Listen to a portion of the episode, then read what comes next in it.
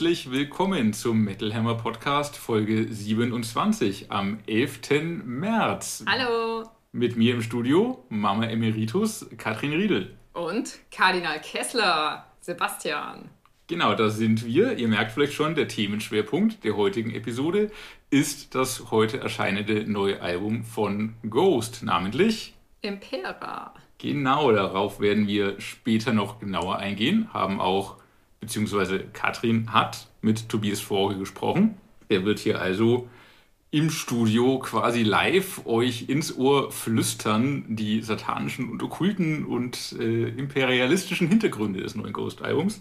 Wobei man mit imperialistischen Witzen dieser Tage ja nicht allzu offensiv umgehen sollte. Das ist natürlich richtig, aber genauso wie äh, Sabaton in der vorherigen Woche und Ghost jetzt, das sind alles Alben, die sind entstanden, lang bevor die schlimmen Dinge in der Ukraine passiert sind und äh, Russland den Krieg erklärt hat.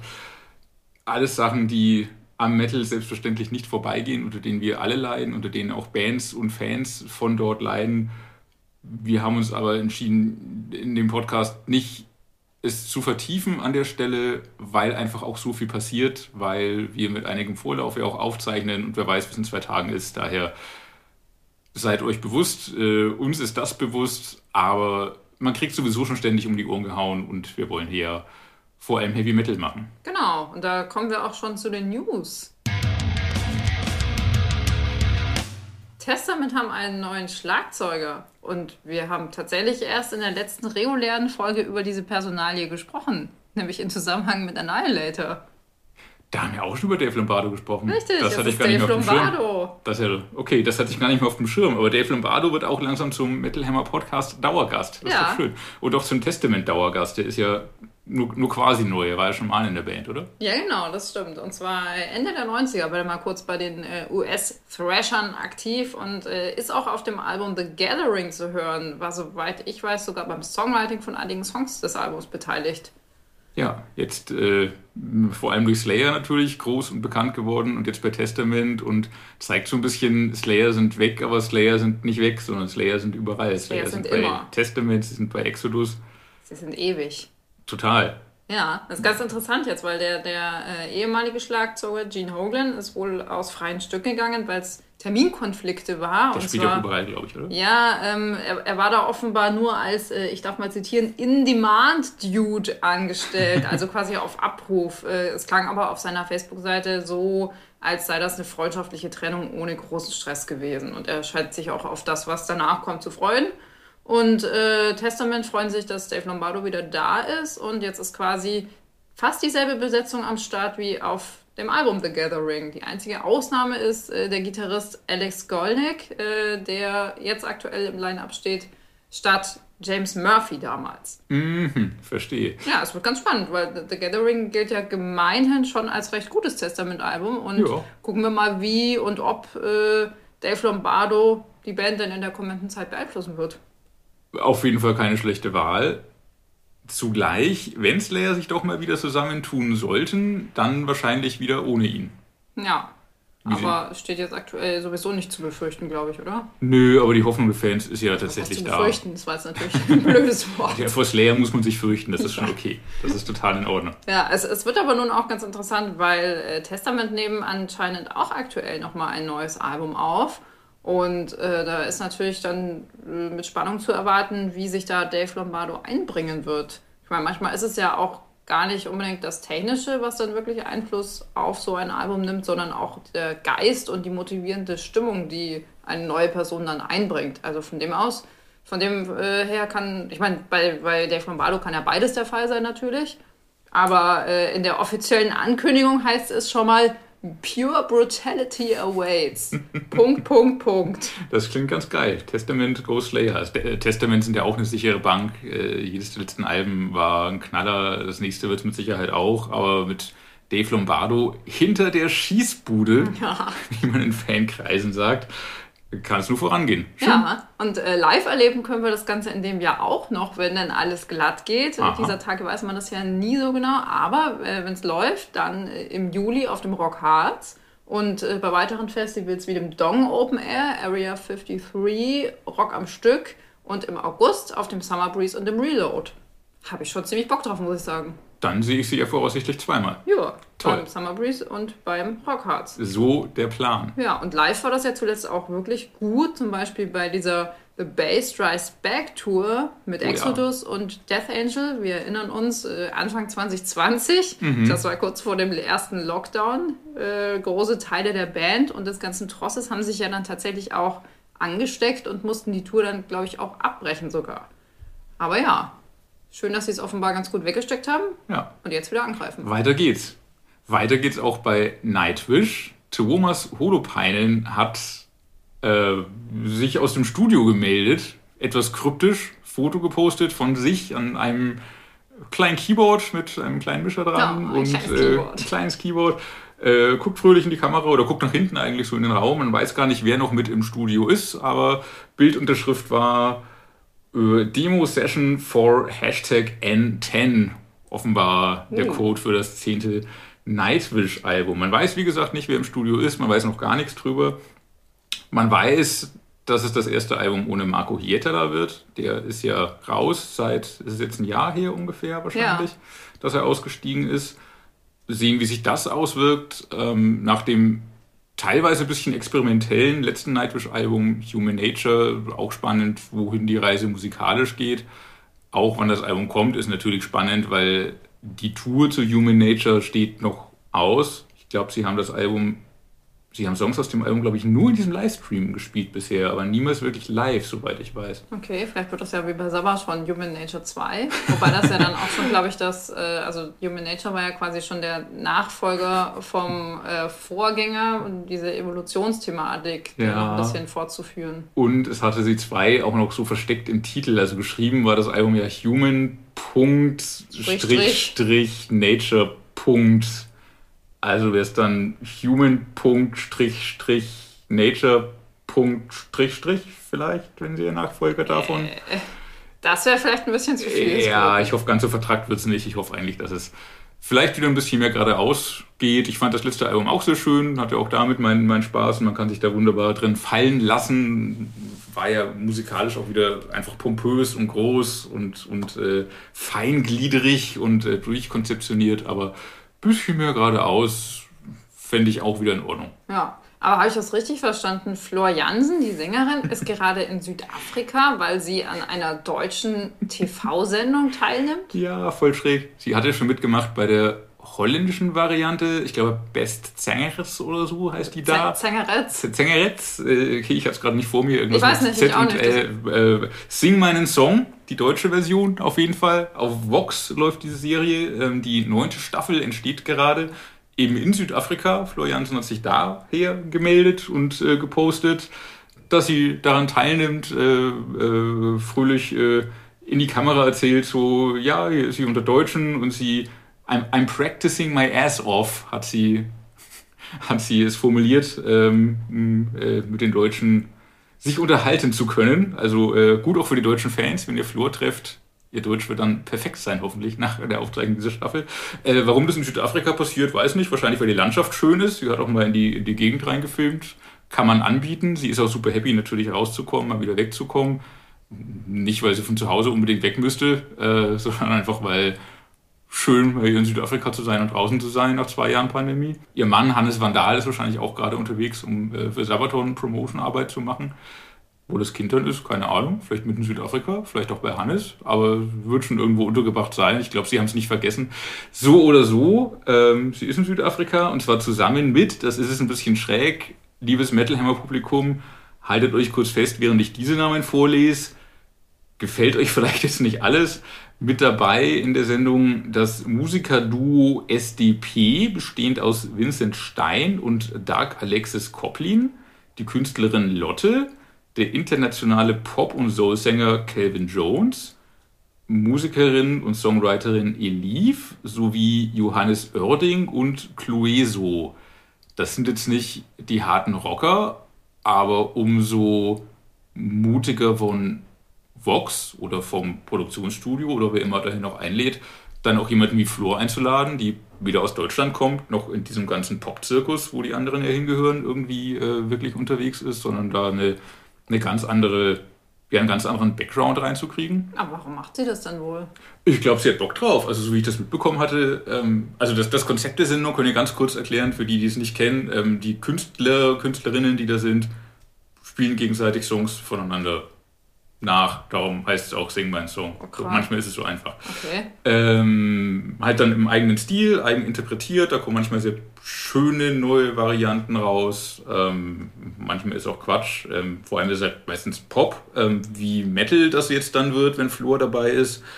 Sie ist ja auch nicht nur Metal, sie macht ja auch ähm, solo vieles. Äh, also gerade durch, durch Best Sängeretz oder Sängers, wie es hieß, ähm, hat sie ja gezeigt, dass sie da sehr offen ist und ich glaube, sie hatte super Spaß dabei auf jeden Fall. So, ich habe das auch äh, mitbekommen, was sie da alles gepostet hat, was für Songs da irgendwie rauskamen. Ich glaube, sie hatte Bock drauf, hat sie wahrscheinlich da gut gemacht und ob sie sich dann da beworben hat oder angesprochen wurde, das, das klären wir vielleicht mal im, im Nachgang bei einem Gespräch. Man weiß noch gar nicht, was ausgestrahlt wird. Es entsteht gerade auf jeden Fall. Könnte spannend sein. Ja, na dann warten wir es ab. Ja, und sollte jetzt jemand Herzflattern bekommen haben. Sowas macht den Metal nicht kaputt. Bestenfalls äh, finden Leute, die Floor bisher nicht kannten, die Nightwish bisher nicht kannten, die vielleicht keinen Zugang zum Metal hatten, vielleicht finden die dadurch einen Zugang, finden ihre Liebe zum Metal und hey, wir sind keine geschlossene Gesellschaft, wir sind ein wachsender, ich hoffe, offenherziger Verein und wenn jemand aus den seelen- und herzlosen Popkreisen rausgerissen wird und in die große liebe Metal-Gemeinschaft aufgenommen werden kann. Durch eine Sendung wie die, warum nicht? Ich meine, Manowar damals bei TV Total war ja auch ein Highlight. Oh ja, das war ein Brüller. Super. Das gerne mal wieder. TV Total ist ja auch wieder da. Aber der Metal Brother Raab ist ja raus. Das stimmt, aber Sebastian Puffpaff ist, ist doch bestimmt, bestimmt auch ein Metal ähnlich wie Olli Schulz auch ein heimlicher Metalhead. In jedem Fall. Olli Schulz übrigens, um das noch kurz aufzugreifen, hat, äh, ich glaube, irgendwann sein Metal am Mittwoch auch mal sausen lassen. Ich hoffe nicht, dass er zu genervt war, weil wir ihm zu viele E-Mails geschickt haben mit Anfragen, ob er bei uns mal irgendwie am Start sein möchte. Wir würden auch extra einen neuen Kassettenrekorder kaufen und so, aber er ist bisher nicht darauf eingestiegen. Ähm, Vielleicht ja im Laufe des Jahres mal sehen. Ja, das, das, äh, das wäre toll. Also wir, wir halten auf jeden Fall durch. Wir halten die, die Fahne nach oben so. Viele Podcasts geben ja auf. Super vieles ist ja während der Pandemie gestartet und wieder eingestellt worden, auch an Metal-Podcasts. Aber wir versuchen weiter durchzuhalten. Selbst Drosten gibt ja auf. Der große Drosten-Podcast findet sein Ende. Aber wir sind weiter für euch da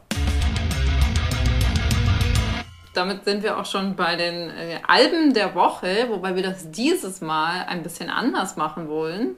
Und zwar wollen wir zuerst die Alben vom 18.03., also von nächsten Freitag vorstellen, um dann auf die Alben vom 11.03. zu kommen, um dann zum Ghost-Interview zu kommen.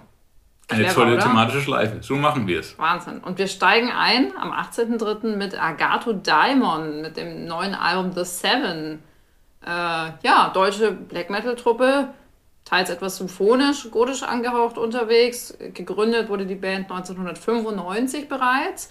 Und äh, federführend ist hier Gitarrist und Klarsänger Satonis, äh, hinter dem sich übrigens der Metalhammer-Kollege Martin Wickler verbirgt.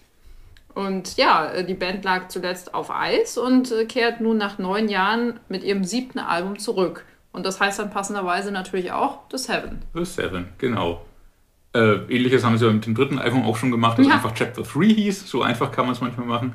Ähm, ja, ähm, The Seven, bisschen mehr Back to the Roots als die letzten Alben vor der großen Pause waren, meine ich. So gerade die, hm, ich, ich glaube, das, das, das vorletzte, glaube ich, war gerade ein bisschen elektronisch geprägt. Also diese elektronischen Elemente sind eigentlich ziemlich weg. So, es ist äh, Black Metal, Dark Metal, Gothic Metal, symphonisch, schwarz und sehr, sehr, äh, sehr bodenständig dabei, aber. Ja, aber sehr düster und epochal. Ja. Also lässt sich so im stilistischen Bereich so äh, bei Demo Borgir, auch bei Cradle of Filth einsortieren. Also gibt es zackiges Geschrammel, aber auch so erhaben dahinschreitende Passagen, hin und wieder symphonische Akzente, wobei die finde ich gar nicht mal so dominant klingen, nee. eher phasenweise ja. eingestreut. Ja, auch nicht so theatralisch, wie es Timo Borgir und Cradle of Filth machen, ja, sondern, sondern tatsächlich mehr, mehr geradeaus. Ja, ich finde das eigentlich echt äh, dann besonders gut, wenn das Tempo so richtig anzieht. Also, ja. Das können sie wirklich sehr gut. Also zum Beispiel bei, bei Ghost of Greed, der klingt anfangs total garstig, aber irgendwie auch eingängig. Und ich muss ganz ehrlich sagen, ich wusste gar nicht oder gar nicht mehr vielleicht auch, wie toll unser Saturnis singen kann. Also klar singen. Ja, Die Stellen sind echt sehr gut, sehr gelungen. Zum Beispiel bei äh, Estrangement. Und das Atmosphärische kriegen sie auch ganz gut hin. Zum Beispiel bei Kyrie Gloria, da ist so eine Art tiefer Gesang zu hören, der eine Zeile immer wiederholt. Das ist so ein bisschen wie so ein Mantra, klingt das fast. Ja, ich mag aber auch die bisschen langsamerigen, langsamerigen, langsameren, progressiveren zum Teil Sachen. Äh, La, La Han, mhm. der erste Song, geht irgendwie schon ein bisschen proggy, ein bisschen doomy los. Ähm, Ain't Death Grant war, glaube ich, die erste Single. Die ist auch so, so dreuend, nicht besonders schnell, aber ganz viel Wucht dahinter. Ähm, und äh, Wolf Within fand ich auch sehr toll. Ein ziemlich klassischer, ruppiger Dark Gothic Metal Song mit so einem düster schmachtenden Refrain fand ich sehr schön.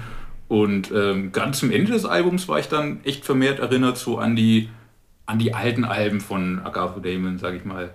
Agatho Damon oder Agatho Daimon, ich spreche es mal so mal so aus. Ähm, kann man beides auch, glaube ich. Aber die, die, die letzten Songs, ähm, der Zweiteiler In My Dreams und äh, das groß angelegte Finale The Divine, das, das erinnert mich tatsächlich so an die ersten zwei, drei Alben der Band, vor allem an Chapter 3, ist vielleicht aber auch einfach der Nostalgie geschuldet, weil ich war früher tatsächlich sehr großer Fan. Du hast ihn doch auch mal interviewt, den Herrn Wickler, oder? ich habe ihn äh, damals für mein kleines Fanzine tatsächlich auch interviewt und hatte so Kontakt zu ihm. Das war ja noch in den Anfangszeiten des Internets sozusagen. Das ist lang her. Ja, so um die Jahrtausendwende äh, hatte ich mein kleines äh, Fanzine und äh, habe mich dann gefreut, irgendwie zu, zu äh, Satonis Kontakt aufnehmen zu können über dieses neue Tool E-Mail. Ähm, und ja, das war schon cool und noch cooler dann natürlich, ihn irgendwann als, als äh, Kollegen bei Metal Hammer direkt kennenlernen zu dürfen. Das ist immer so schön, wenn sich dieser Kreis schließt, wenn man ja. dann so als, als äh, junger, junger freier Mitarbeiter oder freie Mitarbeiterin kommt man da zu diesem Team und denkt sich so, oh, alle sind schon so lange dabei und ich bin jetzt der Neue und die Neue und dann äh, stellt man so fest, ach ja, diese Leute, die man so aus dem Heft kennt, das sind ja auch nur Menschen. Die also, meisten sind ganz nett. Total, die allermeisten. Nur Gunnar wollte mich aus dem Bus werfen. aber zu Recht, ich war ein bisschen frech. Ein ja. Grund dafür. Ja, ja, ich war frech. Ja, aber ich weiß noch zum Beispiel, wie ich äh, ganz früh, ich glaube, meinen ersten Metal Hammer äh, in die Hand bekommen habe, damals durch ich glaube, in der Schule war das irgendwie, äh, stand irgendwas zu Bon Jovi drin, ich glaube irgendwie ein Jubiläum und äh, habe das dann irgendwann letztens zum, ich weiß gar nicht, zum 35-jährigen Metal-Jubiläum wieder recherchiert mhm. und habe dann festgestellt, dass diese Geschichte tatsächlich von Matthias Mineur äh, war damals und ja, der schreibt ja heute auch noch für uns. Ja. So schließt sich der Kreis. Ja, in der Tat. Sehr schön wie, wie konstant das alles ist. Ja, und, und apropos äh, hm? schließender. Kreis, ich weiß nicht, ob du das jetzt auch gerade sagen wolltest. Äh, mhm. Agatho Diamond haben übrigens äh, nicht nur äh, den Gastsänger von Benighted auf dem Album, sondern auch ihren eigenen Ursänger, Blood Dracul. Genau, von dem ich damals auch großer Fan war, haben sogar sein, sein äh, das Album seines Solo-Projekts gekauft. Ra hieß das. Äh, das war irgendwie noch deutlich gotischer und glaube ich gar nicht, gar nicht Metal, aber ich mochte seine Stimme sehr und mag sie immer noch und auch auf diesem neuen Agatho Diamond Album The Seven. Was ich auch noch erzählen wollte, kleine Anekdote von früher.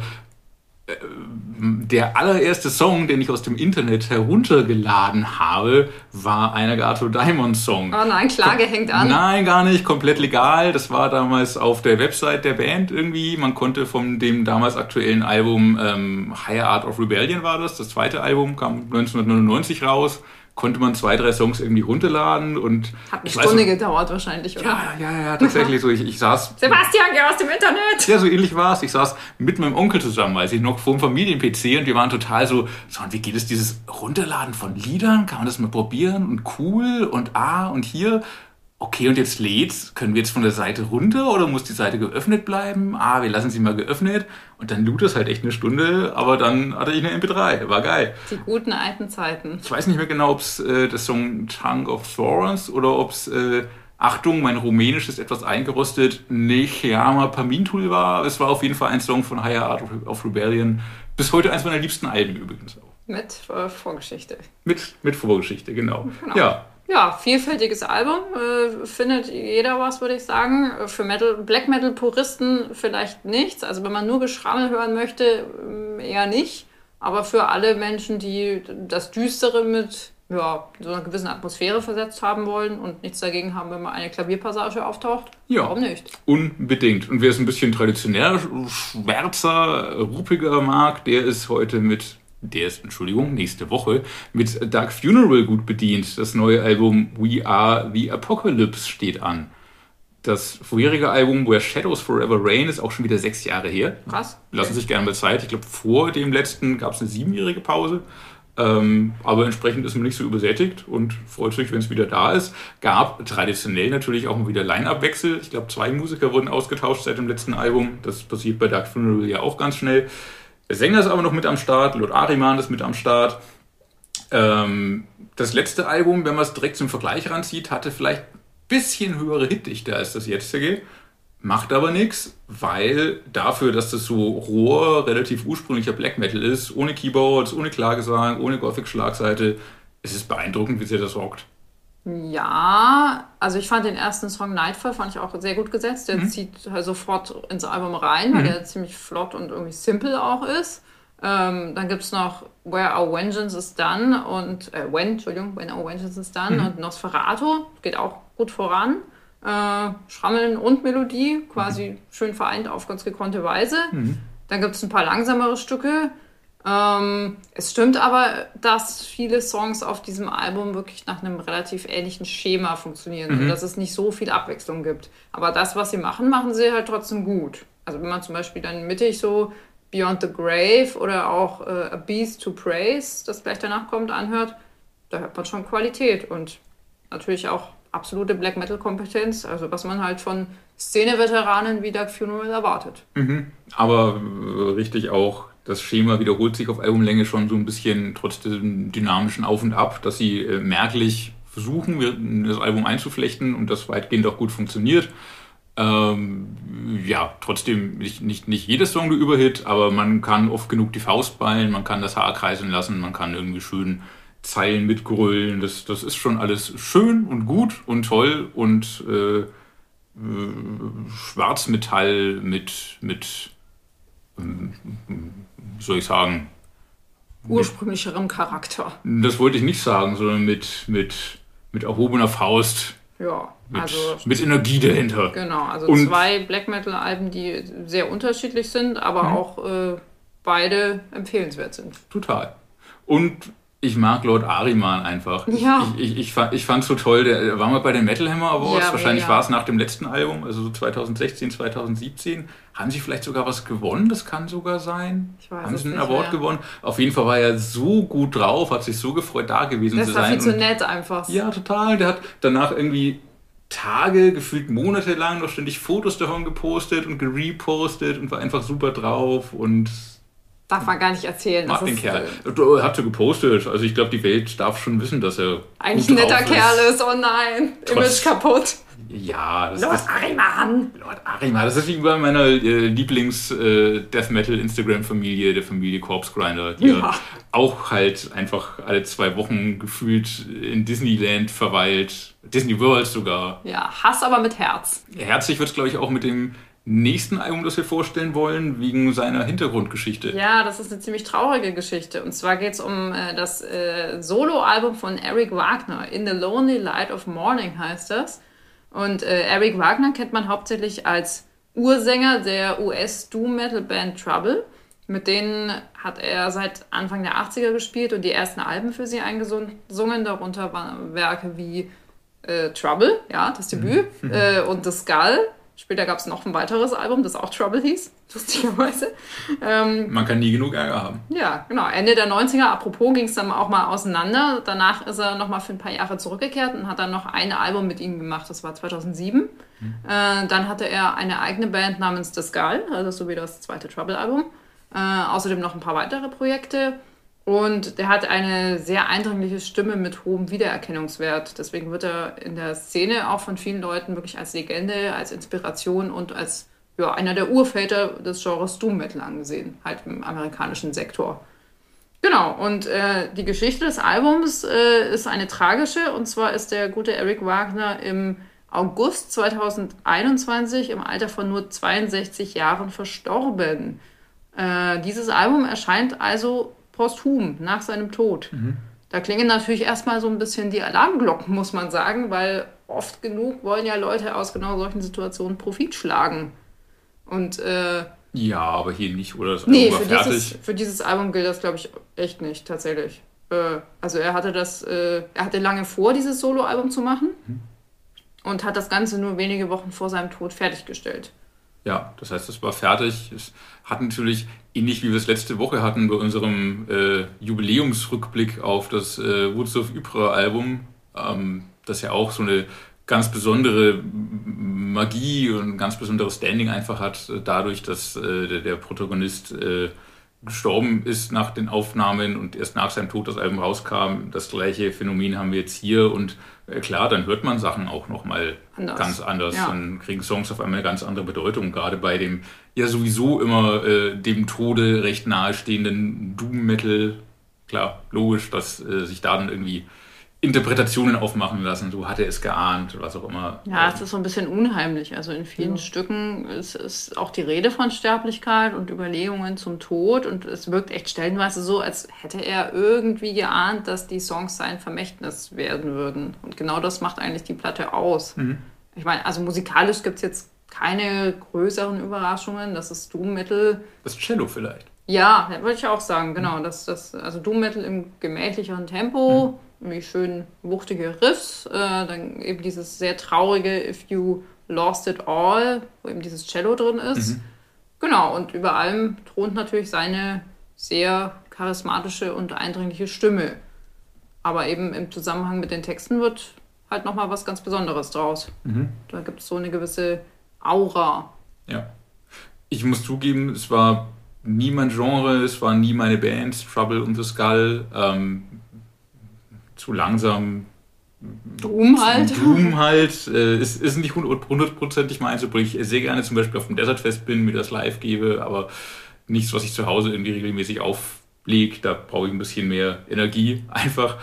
Trotzdem und gerade mit dem Hintergrund, den das Album jetzt hat, äh, ist, ist es sehr faszinierend zu hören. Ist ein stimmungsvoller, passgenauer und respektabler Nachlass und äh, schön, dass es vor seinem Tod noch fertigstellen konnte. Schön, dass es ans Licht der Welt noch kam und ähm, die Fans jetzt tatsächlich noch die, ja, wahrscheinlich, die wahrscheinlich letzten Töne von ihm zu hören bekommen ja, dadurch. Ich wüsste nicht, ob er noch was weiteres aufgenommen hat. Das kann man natürlich auch nie ausschließen, keine Ahnung, aber so in Albumform. Irgendwelche Demos, was auch immer, kann es noch geben. Genau, bestimmt, aber in. Albumform ist das ein wirklich schöner und auch berührender Abschied von einem wichtigen Musiker der natürlich auch wieder viel zu früh gegangen ist.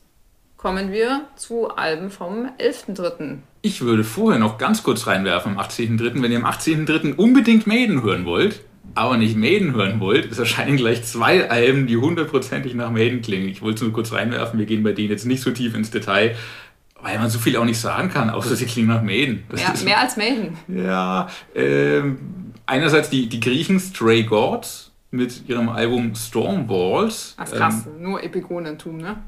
Ja, voll. Das klingt, äh, der Sänger, ähm, Arthur Almeida heißt er, klingt einfach eins zu eins wie Dickinson. Songwriting, Melodien, Gitarrensound, es ist so eins zu eins zwischen Power Slave und Somewhere in Time angesiedelt. Es ist halt, obwohl es so 100% eindeutig noch Maiden klingt, klingt es halt nie so, weil die Songs halt einfach nie so auf den Punkt sind. Das macht es dann vergleichsweise unspektakulär, weil mehr als, haha, das klingt ja genau wie, passiert dann auch nicht. Das ist witzig, das ist cool, das hört man sich mal an, viel mehr ist dann aber nicht. Darum erscheinen auch gleich zwei Alben dieser Art nächste Woche. Das andere ist äh, The Plague Court von der Band Gauntlet Rule von unserem guten Freund, der gefühlt eigentlich jede Woche mindestens drei Alben rausbringt, Roger Johansson. Ja, der war da wieder dabei, richtig. Ja, selbstverständlich Aber war der dabei. Der macht doch sonst Death Metal. Der macht sonst Death Metal. Das ist das Spannendste daran eigentlich, dass Roger Johansson sonst halt zwei Death Metal Alben in der Woche veröffentlicht. Jetzt Mindestens. mal ein Heavy Metal Album, das, das nach Iron Maiden klingt. Aber warum auch immer nach der Blaze Bailey Ära von Iron Maiden ähm, der Sänger äh, Teddy Müller, ebenfalls bekannt von Lock Wostock, eine Prog-Melo-Death-Metal-Band, ähm, klingt wie Blaze Bailey. Das Songwriting ist dann auch mehr an die Blaze Bailey-Ära angelehnt. damit hört es nicht auf. Blaze Bailey hat sogar einen Gastauftritt im Nein, Song wirklich? Die for My Dreams. Aha. Ehrlicherweise ist das nicht mal der beste Song des Albums. Ähm, da hätte ich eher Run the Gauntlet empfohlen, wenn ihr mal reinhören wollt. Den packen wir auch in unsere Playlist, bald möglichst. Ähm, insgesamt ist es ein bisschen schroffer und stumpfer als die Konkurrenz in Anführungszeichen von Stray Gods. Kann man beides mal hören, ist beides witzig. Ähm, danach hat man vielleicht Bock, Iron Maiden zu hören. Kann passieren. Aber nicht das neue Album. Wenn einem das neue Album zu langatmig und progressiv war, dann ist man vielleicht sogar ganz gut aufgehoben bei den Stray Gods und Gauntlet Rule. Das aber nur als kleiner Seitenhieb für den Exkurs. 18.3. Ein Exkurs. Ähm, wir können uns dann gerne auf den heutigen Freitag verlegen, den 11.3. Ich glaube, dass du dir auch ein Album rausgepickt, das ich jetzt ehrlicherweise gar nicht mehr gehört habe vor der Aufzeichnung. Ja, und zwar äh, das Album Sagas von Vanir. Und zwar ist das, oder Vanir, äh, und zwar ist das eine dänische Viking-Metal-Truppe, die gibt es seit, ich glaube, so 2009. Sagas ist ihr sechstes Album und das Ganze klingt ziemlich nach Amon Amarth, also Growl-Gesang, melodischer Death Metal, hauptsächlich schnellere und treibende Stücke mit epischen Gitarrenmelodien, äh, je nach Möglichkeit. Äh, insgesamt ist es eher ein bisschen düsterer gehalten. Ähm, manchmal binden sie aber auch so atmosphärische Sachen ein, einzelne Männerchöre, manchmal so Intermezzi, die ein bisschen ruhiger sind. Ähm, ja, es gibt ja viele Amon-Epigonen, aber bei Vanya ist es so, finde ich, die, dass die nicht eins zu eins abkupfern, sondern schon ihren eigenen Stil haben. Also sich auch, glaube ich, versuchen, eine gewisse Eigenständigkeit zu bewahren.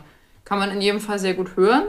Als Anspieltipp äh, hätte ich einmal das Stück Sesrumnir äh, oder auch ein bisschen leichter auszusprechen, See the Dragons Ride. Das ist so eine absolut typische, nach vorn gehende Nummer zum Mitbangen, die von der Schlacht erzählt.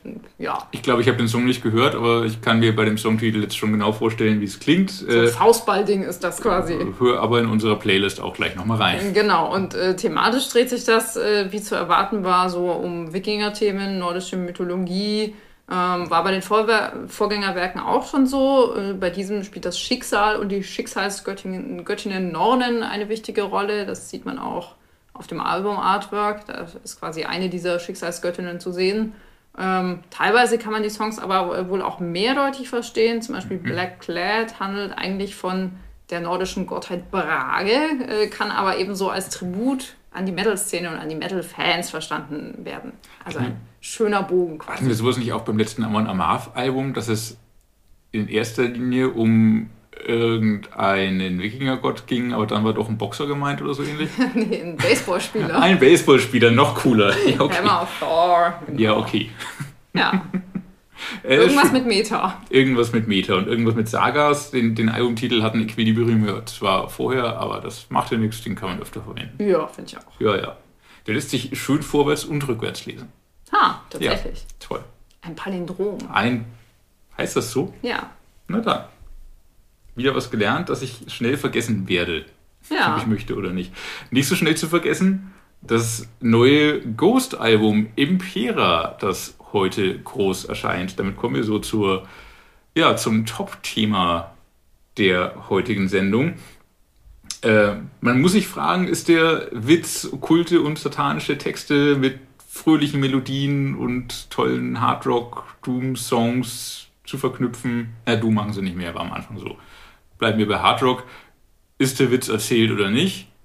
Nein, ist er nicht. Wieso sollte der erzählt sein? Ja, Ghost finden, naja, weil, weil, weil das Deep Panther-Witz zum Beispiel schon lang erzählt ist. Ja, aber das war auch nie richtig lustig. Naja, da, da gehen die Meinungen auseinander. Bei, bei Ghost hingegen nicht so. Äh, da sind, glaube ich, die Meinungen alle gleich. Da gibt es zumindest nicht so viele untenrum Witze. Auf jeden Fall, nein, der Witz ist nicht auserzählt. Ghost haben es geschafft, äh, nochmal einen neuen Dreh zu finden.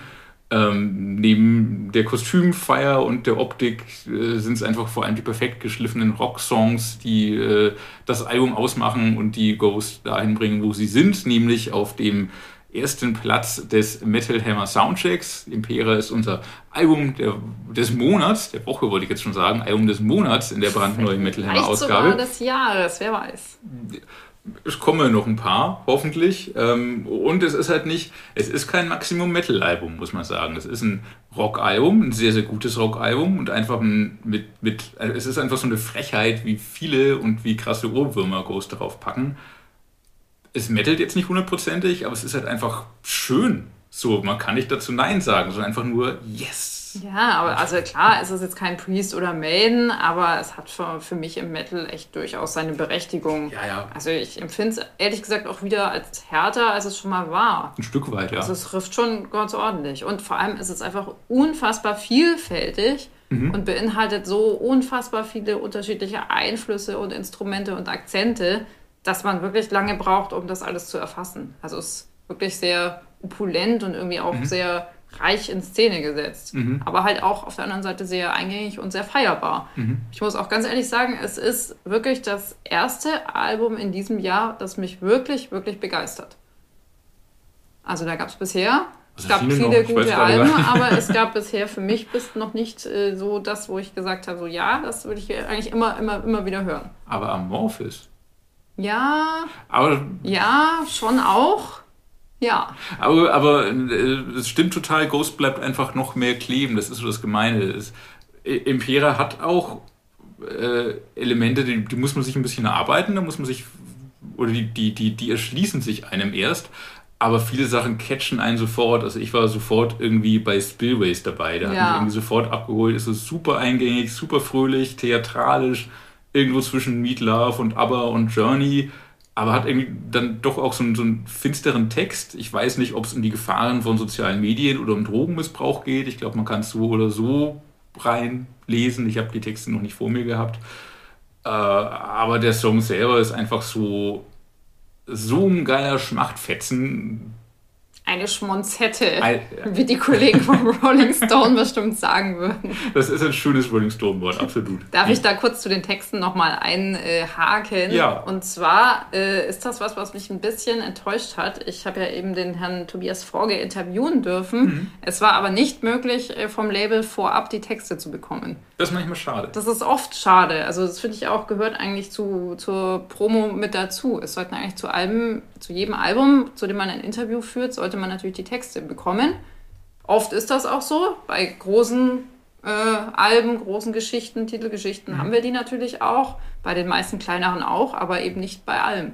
Und dann ist es manchmal so, dass man im Interview mit dem Künstler gerne über Dinge reden würde und dann kann man aber nicht über diese Dinge reden. Ja, man, man, versteht schon viel, aber halt doch nicht immer alles und wenn man sich reinlesen kann, kann man doch nochmal andere Schlüsse irgendwie daraus auch ziehen. Äh, das Album selber folgt aber einem Konzept. Ich glaube, darum geht es auch gleich im Interview, da müssen wir jetzt vielleicht nicht so tief einsteigen.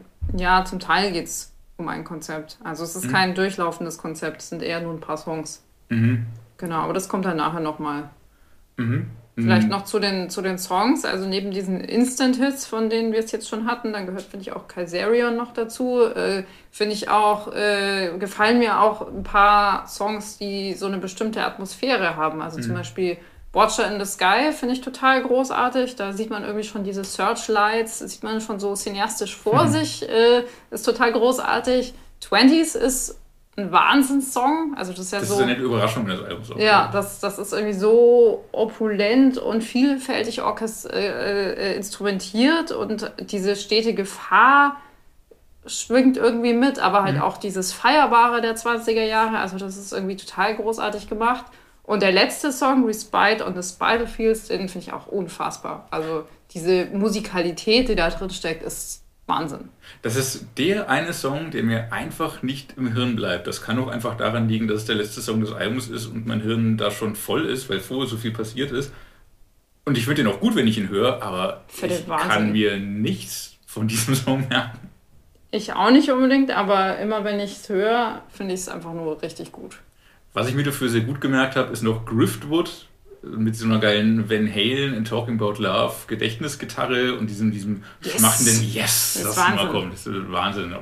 Mega Refrain, aber trifft Satan irgendwie zum, zum Dahinschmelzen. Ah. Sehr, sehr schön. Die, die finsteren Songs, du hast von einer großen Bandbreite gesprochen. Es ist nicht alles happy, happy. Ähm, 20s, wie du schon sagtest, ist auch düsterer. Vor allem aber die beiden Singles, Call Me Little, Call Me Little Sunshine und Hunter's Moon, sind, glaube ich, so die düstersten. Und ausgerechnet das waren die ersten Singles. Fand ich auch eine interessante Wahl, weil die nicht so. Ähm, nicht so stellvertretend irgendwie. Nicht so stellvertretend ne? unbedingt sind. Eigentlich auch gar nicht mal die besten Songs, aber nee. ja, ist ja auch nicht so schlecht, wenn es sich dann noch steigert. Total. Und das tut Absolut. Ja, und also über das Album könnte man wirklich stundenlang reden, finde ich. Äh, beim, beim Interview äh, kam es dann auch leider wieder zu einem Phänomen, auf das man öfter trifft. Und zwar haben große Bands ja meist einen ziemlich durchgetakteten Interviewplan. Also jeder Journalist bekommt halt nur ein gewisses Zeitfenster, äh, um seine Fragen zu stellen. Und in dem Fall haben wir uns, glaube ich, eigentlich schon recht nett und auch interessant unterhalten. Aber am Ende der Zeit hätte ich noch gefühlt zwei weitere Stunden mit ihm sprechen können und auch wollen, weil ich hatte einfach noch sehr viele Fragen zu einzelnen Songs und was da dahinter steckt und hatte ja eben die Texte nicht bekommen, wie gesagt. und dann möchte man ja den Musikern auch nicht irgendwas quasi in den Mund legen oder irgendwelche mhm. seine eigenen Behauptungen da propagieren, sondern möchte schon auch vom Musiker wissen, ob das dann auch so ist. Leider ist dann irgendwann die Zeit vorbei. Und der nächste ist in der Leitung. Unangenehmer ist natürlich nur, wenn man am Ende seiner Fragen noch Zeit übrig hat und dann so, ja, können wir auch zehn Minuten früher aufhören. Das passiert selten. Aber egal, damit äh, müssen wir jetzt leben und äh, ja, ich würde sagen, wir hören dann einfach mal ins Interview rein. We reached you in Seattle, Washington, uh, on your tour with Wallbeat. What can you tell me about your first US show and the return to live concerts? It's always chaotic. First date of the tour, first couple shows of a tour is always fucking nightmare. One, but but then when you're on stage, it's like, especially uh, the day before yesterday when we did the first show, it was uh, almost an, an, unrealistic feeling of of um, you know over over the course of these two years, I've hardly been to a show. You know, I've I've I've hardly seen many people at the same time. And all of a sudden you're you're in this room with thousands of people who are there and you know it, it's it, it was a great feeling of resemblance that obviously because you've done it so many times you feel immediately like that this is you know this is how it's supposed to be. But you have to sort of pinch yourself like is this really happening? You know we've been talking about it so much and imagining how it's going to be and how it's going to work out. And and then you sort of lose a lot of the things. You sort of forgot a few things that that was supposed to happen. And so we, you know we, we're not really synced yet. Uh, luckily we're the same band so it's uh, we know each other very well and we've done hundreds of shows together before. Uh, but you know there's always you know and on the first show as well you sort of miss out on cues you miss that and oh yeah shit i was supposed to stand over here when this happened and um, stuff like that. Some people like seeing first shows just because it's kind of a little bit off script. But I'm also a control freak. I, I love doing like show 37 and show 68 on a Tuesday, you know, because it just flows so well. You get a better show then because people are, you know, they know what to do and everything just flows. And I'm not only talking about the band, it's like a show is coordinated by so many things, by so many people. We have 40 people in the crew. Yeah. And uh, and then and this is another element of touring in this environment now with, with everything that's going on. Hopefully it, it is sort of decaying now, but it's also like getting things to work. So many people have to call in sick because of their their them testing positive. Yeah. So um, you know what what worries me is a little bit the ex, the experience for the crowd because so many people are coming showing up and and, and the venues are understaffed and uh, everything is delayed you know everything everybody needs to go through controls. Everybody needs to you know get their you know go through metal detectors. Everybody there's so many security things that i'm i'm just worried about people not having like a great experience. That that's what i'm worried about because yeah. it takes so much synchronization.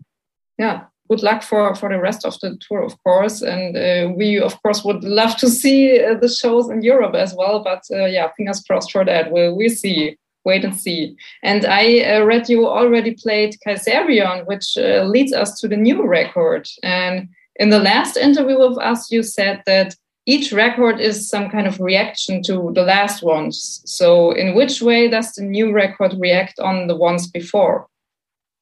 Mm, um, yeah, well, what would be the, the, main things that's easy to point at?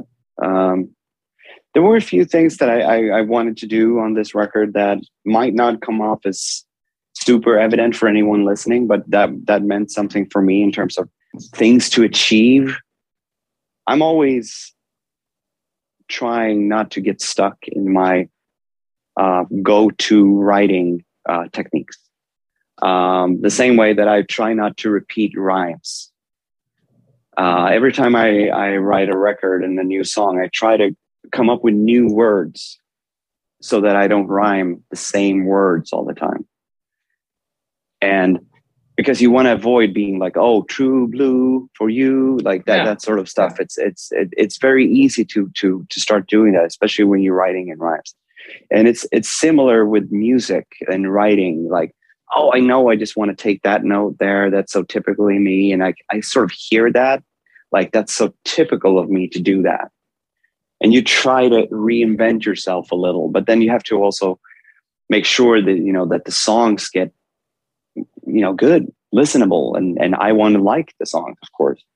So you have to sort of match those two, like be intuitive, but be wary of what's typical of you to do. And there were a few things on this record that I wanted to try out. Like Kaisarian is a song that's in major key. I don't normally write in major key.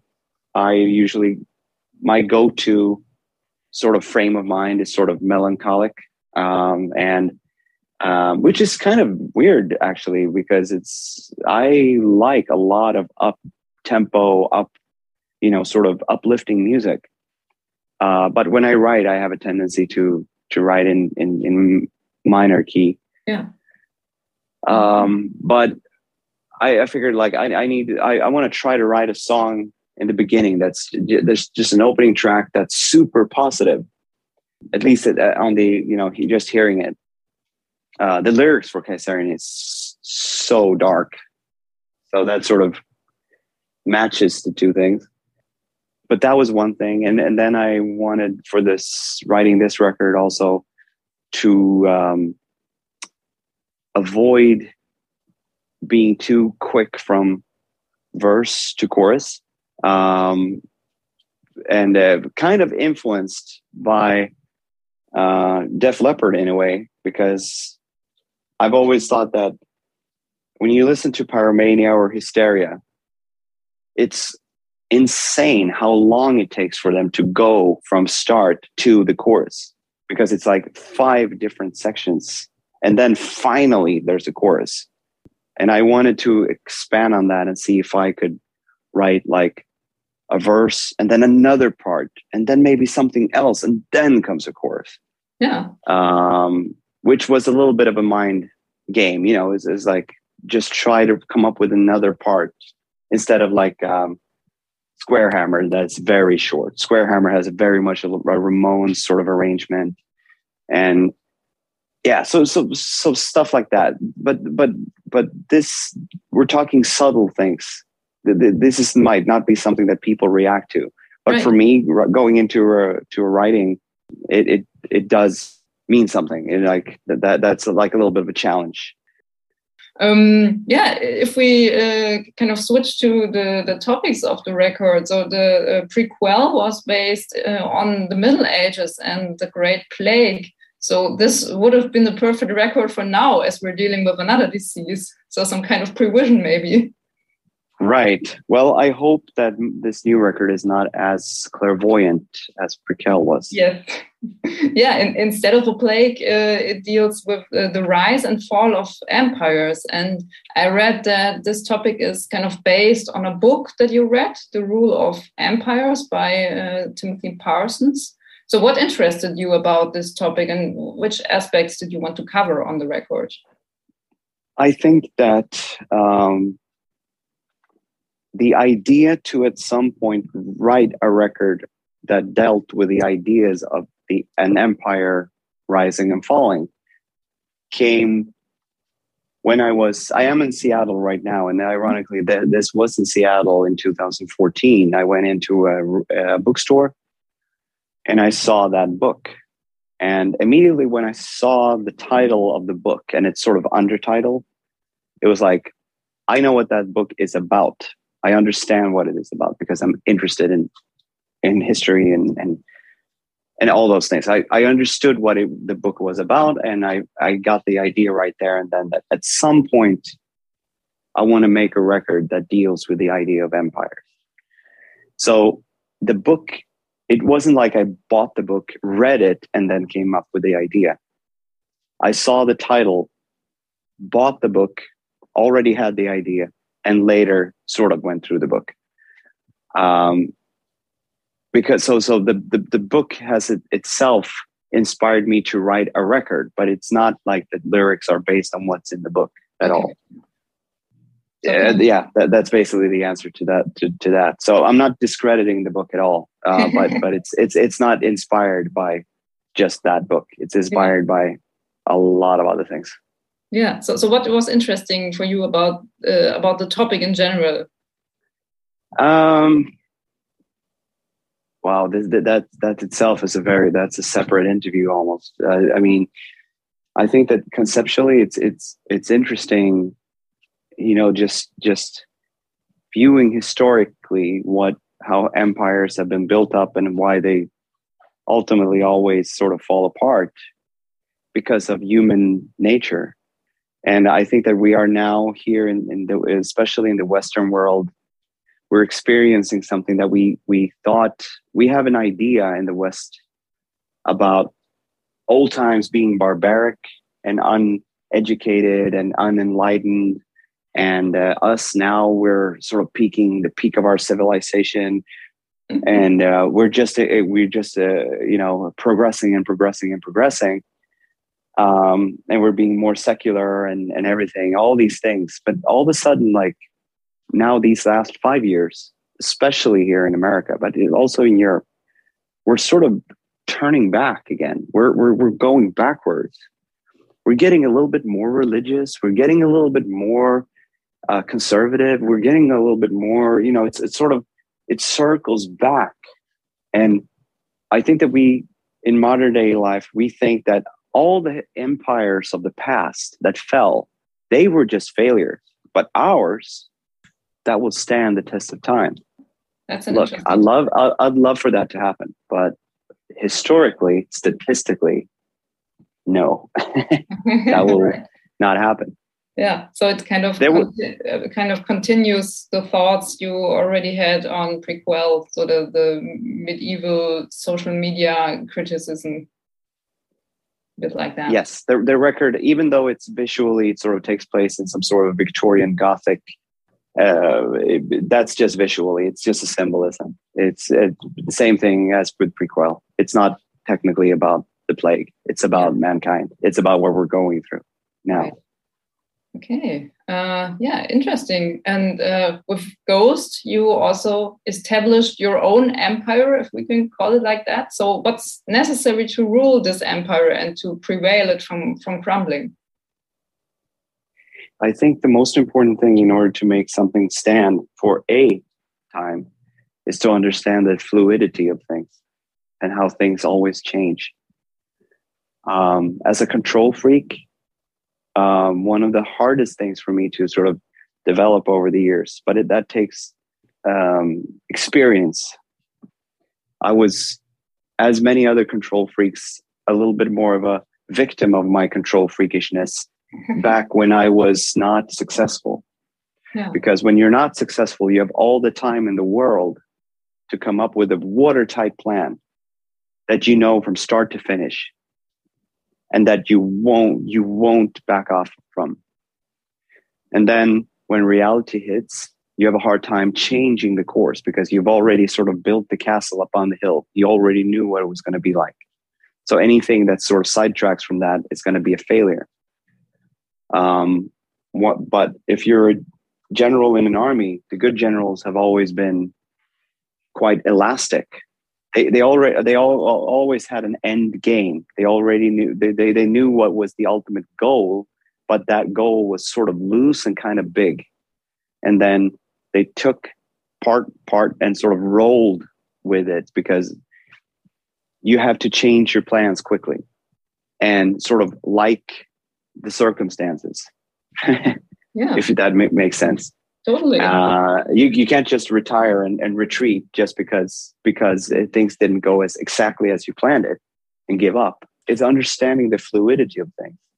There's so many things with this, even though Ghost has been become such such a in so many ways all my dreams sort of come true and I went from nothing to to everything basically. If if, if I if I talk to a, friends of mine that I've known all my life, like people that I went to school with, they they're like, you have everything that you ever wanted.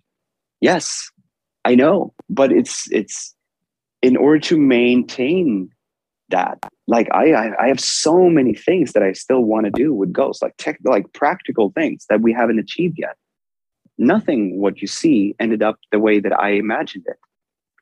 It's all like alterations of my original plan. Everything. Opus didn't come out the way I wanted it. Infestissumam did not. Meliora neither. Prequel no. And the new record is not, not uh, is not also, also like what what I imagined it to be.